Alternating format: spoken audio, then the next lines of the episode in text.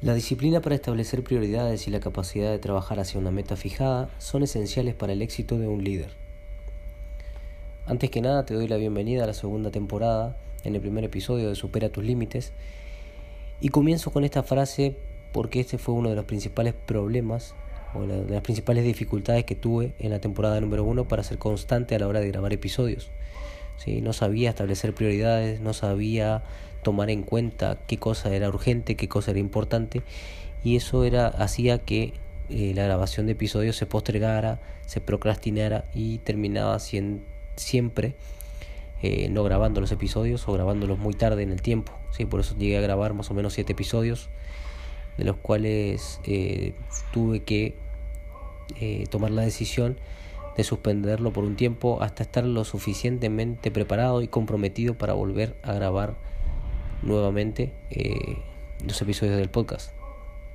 Te doy la muy bienvenida nuevamente y espero que me acompañes a continuar eh, con el, libro que estábamos trabajando en la temporada número uno, que es el ABC del liderazgo de John Maxwell. Continuando con el ABC del liderazgo de John Maxwell, vamos a continuar con el capítulo número 6, que hace una pregunta significativa, dice, ¿cómo plasmo efectivamente una visión? Antes que nada vamos a, a pensar un, poco qué es una visión, qué es una visión para un líder, a un líder de empresa, a un líder personal. La visión es lo que lo va a impulsar a lograr los objetivos que tenga. Si yo no tengo una visión lo suficientemente grande, no puedo tener objetivos suficientemente grandes. Entonces, eh, John Maxwell primero da una anécdota acerca de Walt Disney, donde había ido a un parque de diversiones con sus dos hijas y a Walt Disney principalmente le atraía eh, el carrusel.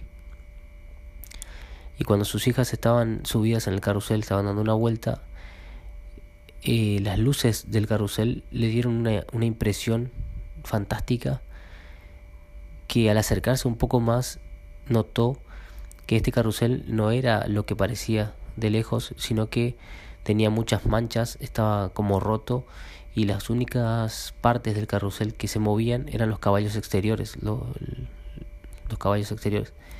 Entonces es como que eso le produjo un desencanto porque pensaba en lo, lo bonito o lo, lo ideal que parecía el carrusel, pero al acercarse eh, notó que era totalmente lo contrario. Y eso le inspiró una visión acerca de crear un parque donde la ilusión jamás se fumara.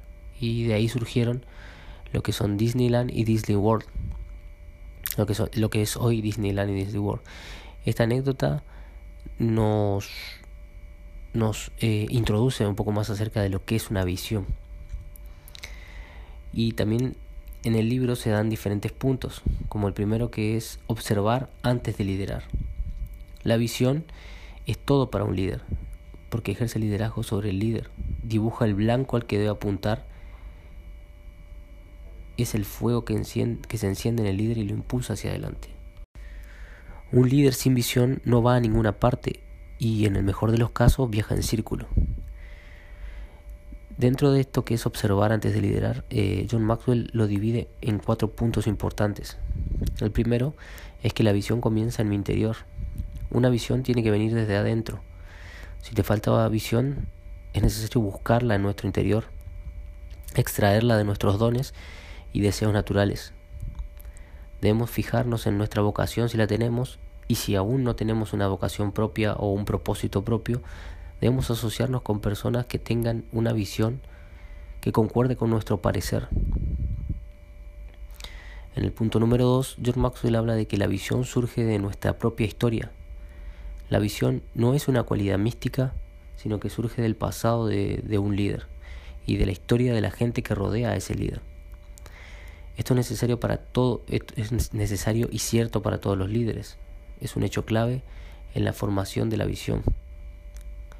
La visión llega, en el punto número 13 es que la visión llega, eh, llena las necesidades de otros. La verdadera visión es de largo plazo, de largo alcance, y si tiene verdadero valor, añade valor a otros. Si la visión no es válida para otros, o para otras personas, probablemente sea una visión muy chica, muy pequeña. Y el punto número 4 dice que la visión te ayuda a obtener recursos.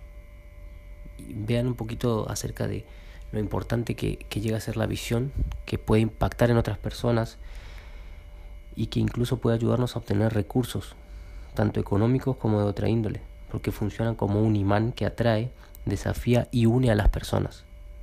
Cuanto más grande sea la visión, mayor es el número de ganadores que tiene el potencial de atraer. Y ahí cuando habla de, ganadores, eh, de personas de, de valor y personas que incluso puedan aportarnos económicamente, inversores. Eh, cuanto, bueno, teniendo en cuenta esto, mientras más desafiante sea la visión, más difícil la batalla de los participantes por alcanzarla. Esto quiere decir que las personas que se consideran a sí mismas ganadores, si ven que la visión es compleja, es complicada, es desafiante, se van a sentir más impulsados para llegar eh, a cumplir esa visión, ¿sí? O a llegar lo más cerca posible de cumplir esa visión. Y ahí deja una frase que es que está buena, es interesante, que dice que lo primero es enseñar a la gente a sentir que la visión es muy importante y casi imposible. Eso es lo que impulsa a los ganadores y lo que agregué yo fue que aleja a los perdedores, ¿sí? porque las personas que no están capacitadas para cumplir con esa visión o que no están en concordancia con eso, eh, simplemente se van a alejar y solamente los ganadores van a formar parte de ese grupo selecto que va a seguir a ese líder en busca de esa visión. El segundo punto clave, punto importante es concentrarte o concéntrate en escuchar. Tenemos que saber de dónde viene la visión. Para hallarla hay que ser un buen oyente, estando atento a varias voces, tenemos que escuchar varias voces. ¿sí? No solamente la voz interior, que es el primer punto que destaca John Maxwell en su libro, que dice que la visión comienza en nuestro interior, como se dijo anteriormente, surge de un deseo profundo. Y si no surge de un deseo profundo, esa visión será muy difícil que lo logremos. Tiene que ser algo, algo intenso, algo profundo, un deseo ardiente, como lo desea por ahí también Brian Tracy en otro, en otro libro. La segunda voz que tenemos que escuchar es la voz descontenta. Tenemos que comprender de dónde viene la inspiración para grandes ideas. La mayoría de esa inspiración proviene del descontento con el status quo, ¿sí? personas que no están conformes con ciertas circunstancias de la vida y buscan cambiar esas circunstancias para adaptarlas y, con eso crean grandes, surgen grandes ideas, son un gran catalizador para una visión.